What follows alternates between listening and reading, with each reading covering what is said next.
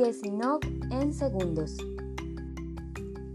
Ingenieros de la empresa Atila Implosiones iniciaron labores para la demolición del bloque B, en donde se construirá la segunda fase del proyecto de infraestructura de la IESINOC. Estas labores se realizan con todas las medidas de seguridad y experiencia de la empresa contratada.